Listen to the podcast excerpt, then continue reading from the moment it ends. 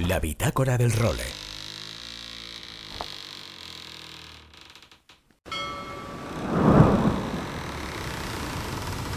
Bienvenidos a bordo del role. Una placentera travesía por los mares del podcast. Zarpamos ya en busca de las mejores historias del mar. A la caña, Nacho Gómez Zarzuela.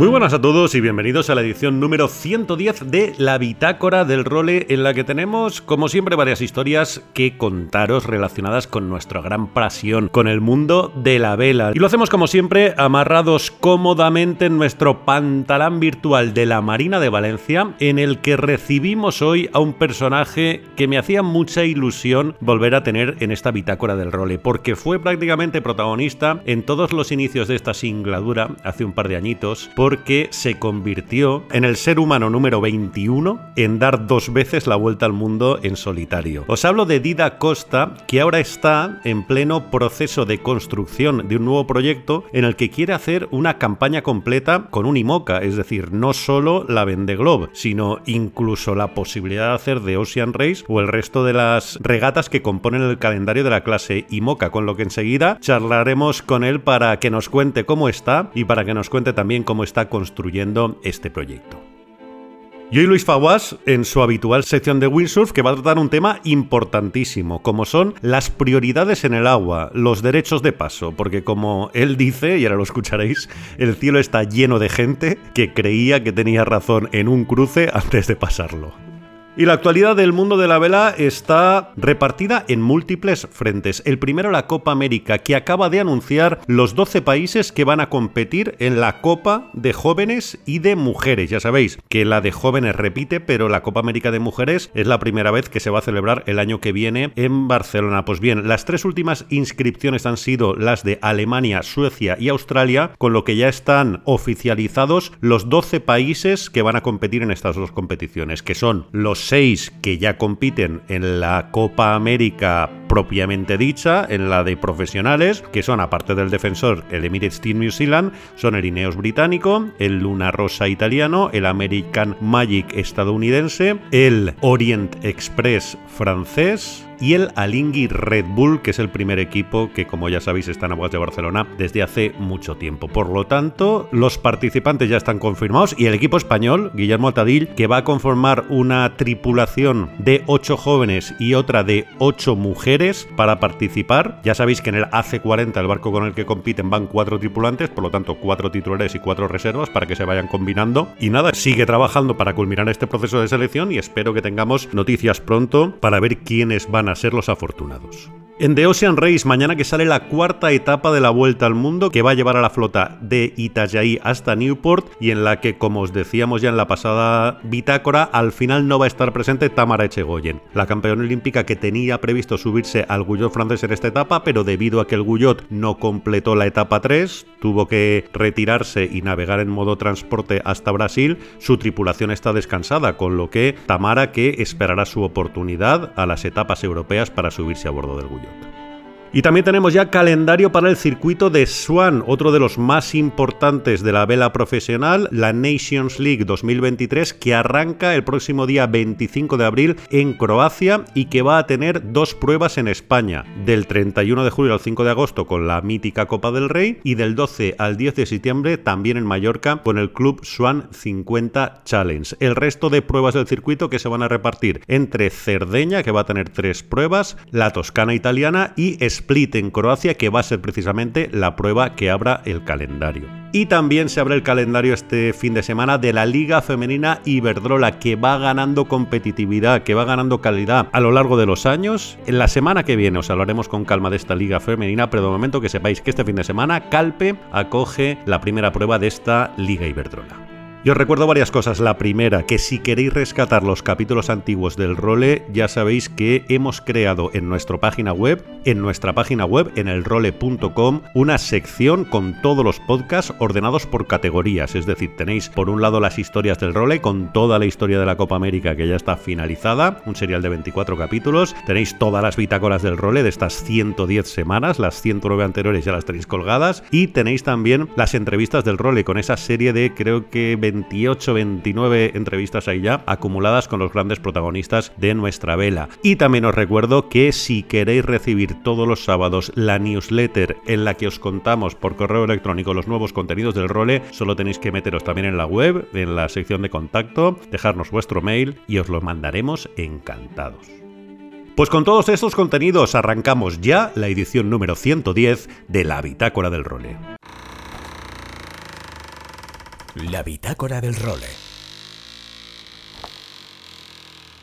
Bueno, y arrancamos esta bitácora del role con un personaje el que me hacía muchísima ilusión volver a tener en esta bitácora, porque, jolín, el otro día, mirando tranquilamente cuando hicimos la nueva página del role y colgamos todos los episodios de toda la historia de esta particular singladura, hubo un navegante español que fue protagonista prácticamente de forma consecutiva en los 15 o 20 primeras ediciones de esta bitácora. ¿Por qué? Porque, jolín, en esa época hizo historia al convertir convertirse en una de las 21 personas en toda la historia de la humanidad que ha conseguido dar la vuelta al mundo en solitario y sin escalas dos veces, es decir, completar la Vende Globe. Y yo creo que con este dato ya habréis tenido suficiente para averiguar que nuestro protagonista de hoy vuelve a ser Don Didac Costa. Didac, muy buenas, ¿cómo estás? Hola, buenas. Muy bien, gracias. Aquí estamos otra vez. Oye, ¿qué tal va todo? ¿Qué tal ha ido esa vuelta al mundo real? Bueno, hace ya tiempo, ¿no? Que volviste al mundo real después de haber eh, culminado esa auténtica, bueno, esa auténtica maravilla que fue tu segunda Vende Globe. ¿Qué tal te han ido las cosas en todos estos meses? Bueno, bien, eh, bien, eh, bastante tranquilo, la verdad. Y bueno, ah, un poco pues el, plan que estaba, estaba establecido, ¿no?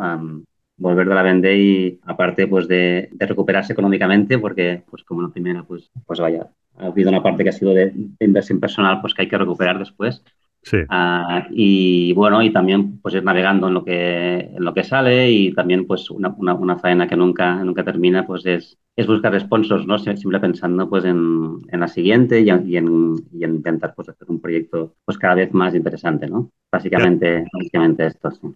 Claro, pues el otro día también nos vimos, tú y yo el día que, bueno, la gente sabe que estuve el otro día por Barcelona con el Alingui, ¿no? Cuando tuvimos a Joan Vila, a Marcelino, a André Moni, y aproveché la, ocasión pues para tomar algo con Didac, ¿no? Digo, jolín, a ver qué, qué tal le va todo. Y me encantó lo que me contaste de que sigues, evidentemente para esta vez de próxima va a ser muy complicado, pero sigues intentando generar los recursos y encontrar aliados para montar un proyecto, pero ya no solo de la vende, ¿no? Si un proyecto con un barco y moca y todo lo que ello conlleva, que no es solo dar la vuelta al mundo en solitario. Sí, sí, que de hecho en los últimos 10 ah, años, bueno, desde que yo pues, empecé a hacer regatas con esta clase, ¿no? Pues realmente ha evolucionado mucho, ¿no? Y, y en el caso de la Vendée, pues ahora mismo pues ya se ha visto en, para la próxima edición, ¿no? que los proyectos de menos de un año pues prácticamente son imposibles. ¿no? Eh, hay una gran demanda y, y si se plantea un proyecto pues hay que hacerlo en bueno, un periodo como mínimo de dos, tres años. ¿no? Entonces es muy interesante también porque las demás regatas que no son la Vendée pues realmente están teniendo pues mucha más repercusión. Cada vez es un concepto más de, de un circuito, no, no solamente de la Vendée. Ah, y esto hace pues bueno pues que sea un proyecto tiene que ser pues en, enfocado o planteado eh, de esta forma, ¿no? y bueno, pues para un sponsor pues también es mucho más interesante, ¿no? Pues poder tener un recorrido más largo, ¿no? Que no sea solamente concentrado en unos meses. Ah, eso también implica por eso que hay que tener una planificación más grande, ¿no? No, no, se puede plantear un proyecto de, de, un año para otro, ¿no? Sino que son cosas que hay que, hay que plantear antes. Ponte por caso que ahora nos escuchara alguien y se pensara seriamente y digo, pues la verdad que lo vería muy interesante, ¿no? Poder meterme a patrocinar esta nueva fase en la carrera de Didac. ¿Cuáles serían los pasos? Primero, evidentemente, buscar un IMOCA. No sé si se sigue pudiendo buscar veleros antiguos como antes para competir o ahora con todo este, este tema de los foils ya es complicado. ¿Y qué tipo de regatas, digamos, que completarían ese círculo entre vende y vende en las que pudiera haber esa presencia deportiva y esa visibilidad? Sí, bueno, son bastantes cosas ¿no? que hay que plantear ah, desde el punto de vista más práctico o deportivo, pues eso que dices tú, ¿no? Pues hay, que, hay que conseguir un barco, ¿no? Y luego pues hay que hacer un calendario, ¿no? Pero básicamente es un planteamiento que es a medida, ¿no? Pues del, del sponsor, ¿no? Primero, qué interés tiene el sponsor, en qué lugares es, porque pues bueno, es una regata, es una regata, es un circuito internacional, ¿no? Como, como hemos visto ahora en el caso de, de, Ocean Race, ¿no? Pues hay, ha habido por primera vez pues interés de patrocinadores de IMOCA en, en, estar en, una regata por etapas, ¿no? Entonces, bueno, pues en función de, del, del sponsor, pues es, es, muy adaptable, ¿no? En cuanto a, calendario más específico, pues normalmente la disponibilidad de barcos surge después de la vende, ¿no? Cuando termina la vende es cuando hay más, más movimiento, ¿no? Aparte, incluso, pues si es un barco nuevo, pues hay que planificarlo pues, con más tiempo, ¿no? Pero normalmente el, el, mercado de barcos se mueve sobre todo eso, pues al finalizar la, la vende, ¿no? Claro. Oye, ¿cuál sería el presupuesto mínimo para afrontar un proyecto así? El máximo sabemos que no hay límite, porque incluso no los franceses que construyen IMOCAS nuevos, yo no sé si tendrán límite presupuestario o no, pero al final tienen que tener un bolsillo muy grande. Pero así como antes comprando un barco antiguo de IMOCA que hubiera dado, como te ha pasado a ti, ¿no? En las, en las dos ediciones en las que has finalizado, podías, digamos, afrontarlo incluso de tu propio bolsillo parte, como lo has hecho de hecho en estas, en estas ediciones y con tan buenos resultados que has finalizado las dos. En este caso, ese presupuesto mínimo, ¿de qué podríamos estar hablando? bueno, quizás te puedo decir lo que es el máximo, que son un poco exagerados, ¿no? Pero, pero porque así luego, pues ahora prácticamente pues habrá, yo qué sé, unos 30, 40 proyectos de, de IMOCA, bueno, en Francia y, en, otros países, ¿no? Entonces, desde un proyecto top, ¿no? Que es construir un barco nuevo, que alrededor de la construcción de un barco pueden ser 6 millones de euros solamente el barco, ¿no? Y, más o menos el funcionamiento de, un equipo grande, con todo el personal, con todas las regatas, etcétera, pues puede ser alrededor de dos millones de euros al año, un millón, depende del tamaño, ¿no? Entonces, a, partir de aquí, pues ah, de este nivel de equipos puede haber quizá seis, siete, ahora mismo en la IMOCA, o quizá alguno más. Y luego, pues a partir de aquí, pues en, los 30 equipos, pues ya se va bajando gradualmente, ¿no? pues desde un barco por menos de un millón de euros ya es difícil de encontrar, o, para esta edición, para la próxima edición, realmente habrá pocos barcos que hayan costado menos de eso, ¿no?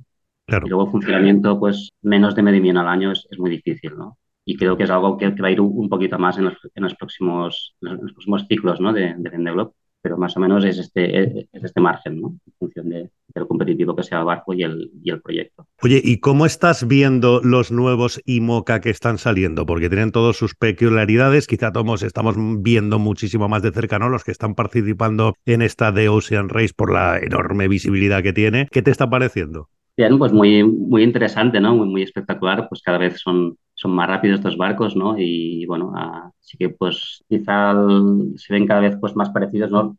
los barcos nuevos que salen, ¿no? Aunque, em, investigas un poco, pues sí que realmente hay diferencias, ¿no? Porque hay diferentes arquitectos y diferentes... Eh, pero bueno, desde fuera la verdad es que se ve, se ve muy espectacular, ¿no? Y, esto es algo que, que va a cambiar, ¿no? Y ha cambiado mucho, pues, lo que es la, la navegación oceánica, ¿no? a nivel, pues, de, de, tiempos, de preparación y de estrategia, ¿no? Pues ya, realmente cambia mucho, ¿no? Lo, yo creo que con la introducción de los foils, ¿no? Pues ya empezó a cambiar, pero creo que las dos pasadas ediciones, pues, ha sido un poco la, la introducción a eso, ¿no?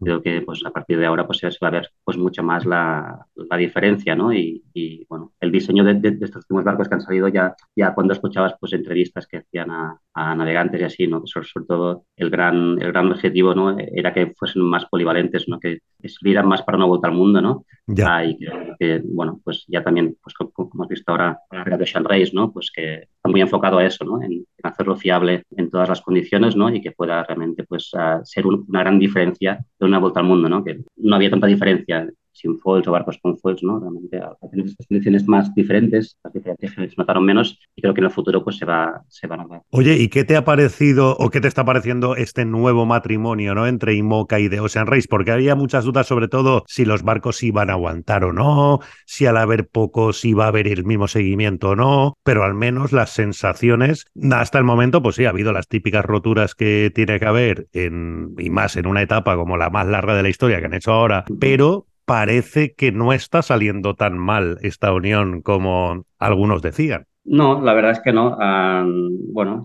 lo que comentabas antes, ¿no? Ya, ah, creo que 10 años antes no, no, no, hubiésemos dicho que hubiese la Casimoca haciendo una vuelta al mundo en tripulación, ¿no? Y, ya. y realmente, pues, el resultado, ¿no? Pues pues de realmente del trabajo que se ha hecho en, este sentido, ¿no? Y en cuanto a la fiabilidad, bueno, es, es, un, formato realmente diferente, ¿eh? porque es, por ejemplo, si aplicáramos el, mismo filtro que en la Vende Globe, pues en esta etapa muchos barcos ya, no hubiesen terminado, ¿no? Porque en, cuanto a reparaciones y paradas que han hecho, pues estarían des, descalificados. ¿no? Claro es, es interesante este, este, formato porque realmente puede reparar, ¿no? E incluso pues algunas reparaciones que, han hecho algunos barcos probablemente en solitario no, no, los hubiesen hecho, ¿no? Entonces permite mucho más juego, ¿no?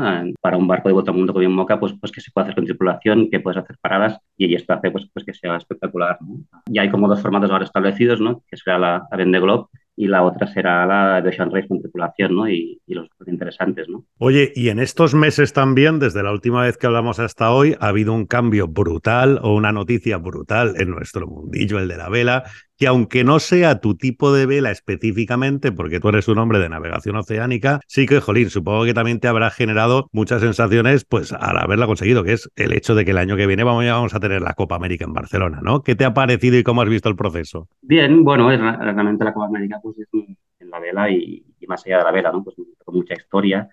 Es algo que me queda un poco lejos, no geográficamente, porque Pero sí, deportivamente, pues la verdad es que bueno, son barcos muy, muy chulos y, y, es, y, es, muy bonito de seguir, ¿no? Pero es algo que me queda un poco lejos en este sentido, ¿no? Ah, bueno, lo que me gusta y lo que intento practicar más es navegación no oceánica o, de altura, ¿no? Y, y, en este caso, pues es, es, algo diferente, ¿no? Pero bueno, todo lo que sea vela y mar, bienvenido sea, ¿no? Ah, ojalá pues pueda servir en un futuro, ¿no? Pues para como digo, ¿no? Pues si todo lo que es vela pues tiene que ayudar, ¿no? Pues también puede, puede ayudar para que el tema este pues de la, de la vela oceánica, de, la vela altura, pues pueda, pueda arrancar, ¿no? Que, quizá pues estamos a un poco parados, ¿no? Pues a nivel de, para ser propulsivo, ¿no? Para que en todos los sentidos pues el, la vela arranque, ¿no? A nivel de calle, la gente ya sabe qué es lo que tiene el año que viene, o sea, ¿saben que llega la Copa América y sabe qué es o crees que todavía queda un gran esfuerzo que hacer en este sentido? Mm, bueno, sí, yo creo que la gente pues me dice, nada, pues van a hacer la Copa América en Barcelona.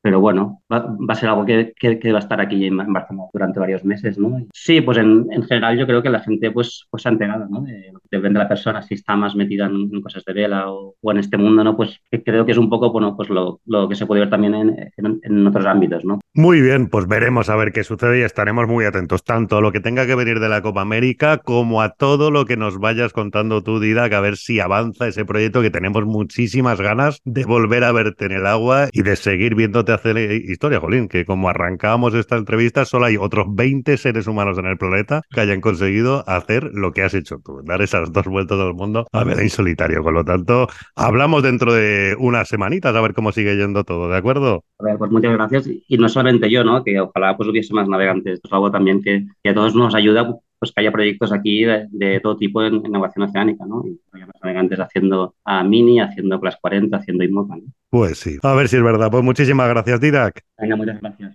Seguimos. La bitácora del role. Aloha Nacho y amigos de El Role. Aquí estamos una semana más, semanas ya para los valencianos, seguimos con el experimento de los cuatro días y a ver si conseguimos encadenar alguna sesioncita buena porque empieza ya el buen tiempo, ya podemos ir sacando los neoprenos de primavera, ya podemos guardar los 5-3, los 4-3, empezar a navegar con los 3-2 y ya empieza alguno a ir por ahí con sorti. El otro día había uno zumbado haciendo surf en pero el agua todavía está fresquita. Y luego destacar que muchísimas escuelas ya están empezando con campañas escolares, ya sea con windsurf, ya sea con vela, ya sea con paddle surf. Están acercando a un montón de chavales y de chavalas a poder descubrir estos maravillosos deportes y que hay vida más allá de la arena y lo importante sobre todo es poder disfrutar del mar y del viento. No estemos siempre en la arena, vamos a meternos en el agua y vamos a disfrutar del mar y del viento. ¿Qué tenemos ahora? Se acaban las borrascas, empiezan los vientos térmicos, hay muchísima gente que vuelve al agua después de un letargo invernal, que no le gusta navegar con neopreno, que no le gusta pasar frío, que no le gusta como la sangre vuelve a los dedos de las manos y de los pies y parece que te los tengas que rascar, porque esto al final lo hacemos muchísimos para disfrutar Navegar en invierno mola mucho, tienes unos sacrificios, pero también, sobre todo a los mediterráneos, nos da unas condiciones que el verano no nos da. Y eso que esta semana hemos tenido un garbinazo muy, muy bueno por aquí, que yo no he podido coger porque estaba trabajando y que espero que el fin de semana nos dé alguna oportunidad de poder navegar. Para los navegantes más amateurs, los que competimos en regatas, sí que tenemos muy claros que hay una serie de preferencias, que hay una serie de derechos de paso que nos viene marcado por el Código Internacional de Prevención de Abordajes y por el Reglamento de Regatas a Vela. Pero nunca está de más recordar una serie de preferencias porque ahora nos empezamos a mezclar. Por un lado estamos los windsurfistas, por otro lado están los kiters, por otro lado están los wingers, los que van con wingfoil. Recordar que un wingfoil, prácticamente por su maniobrabilidad, casi puede virar y trasluchar virada hacia Barlovento, trasluchada hacia Sotavento, con la misma facilidad. Entonces tienen muchos ángulos muertos y muchas veces giran sin mirar. Y muchos windsurfistas amateurs no tienen claras estas preferencias que nos podemos encontrar. Y si no lo tienen claras los windsurfistas, ni que decir los kites y ni que decir los wingers. Primera preferencia de todas las preferencias que hay en, en náutica si viene un barco hiper grande y no lo tenéis claro, aunque vosotros seáis una embarcación a vela y él sea una embarcación a motor, quitaros porque el cielo está lleno de gente que creía que tenía razón en un cruce. Primera misión, evitar el abordaje. Segunda misión, si son dos veleros, o dos tablas de windsurf, o una tabla de windsurf y un kite, o una tabla de windsurf y un wing, el barco, la embarcación, la tabla que va amurado a estribor, es el que tiene preferencia y puede mantener el rumbo y el otro debe evitar esa colisión.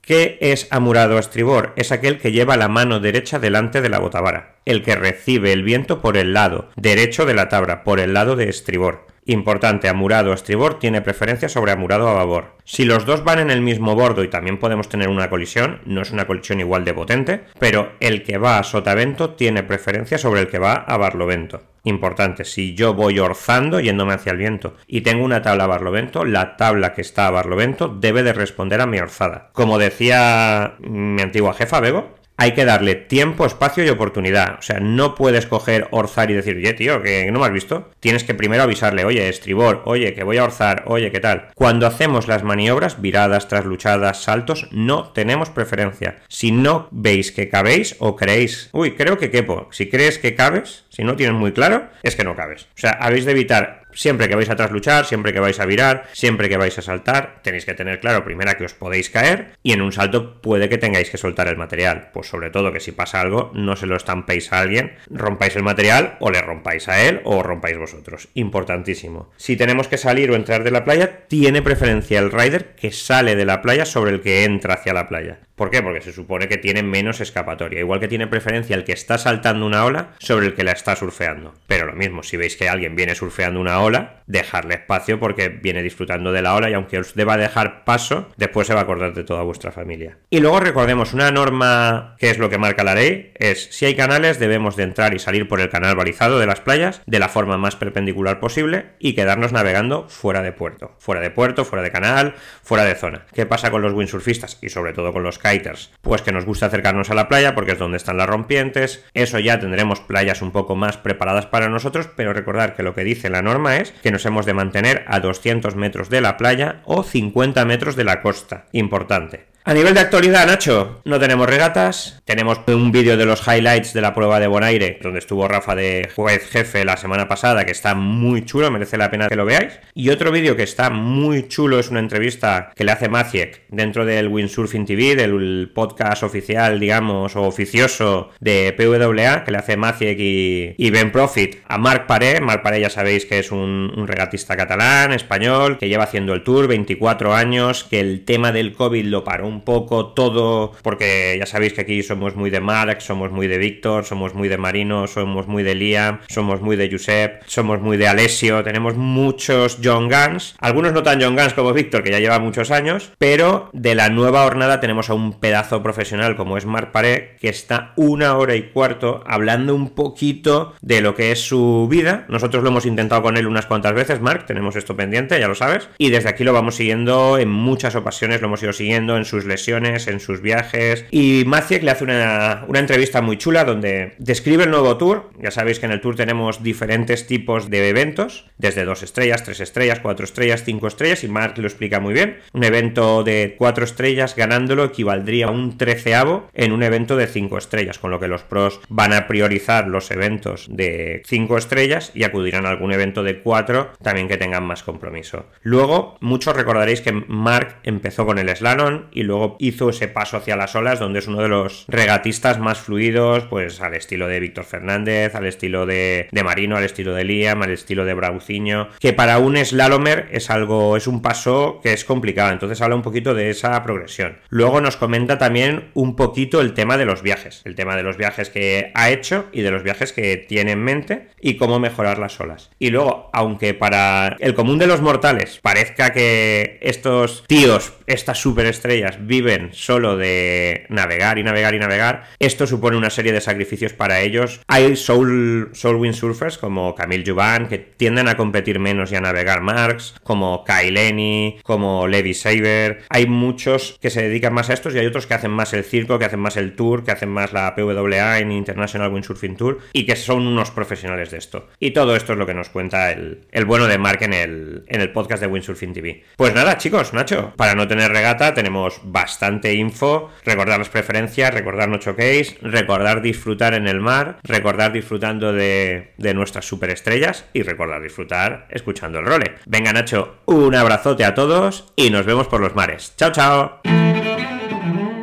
Y con Luis Faguas, como siempre, nos marchamos. Regresaremos la semana que viene en una nueva edición de la Bitácora del Role. Hasta entonces, sed muy felices y navegad todo lo que podáis. Adiós.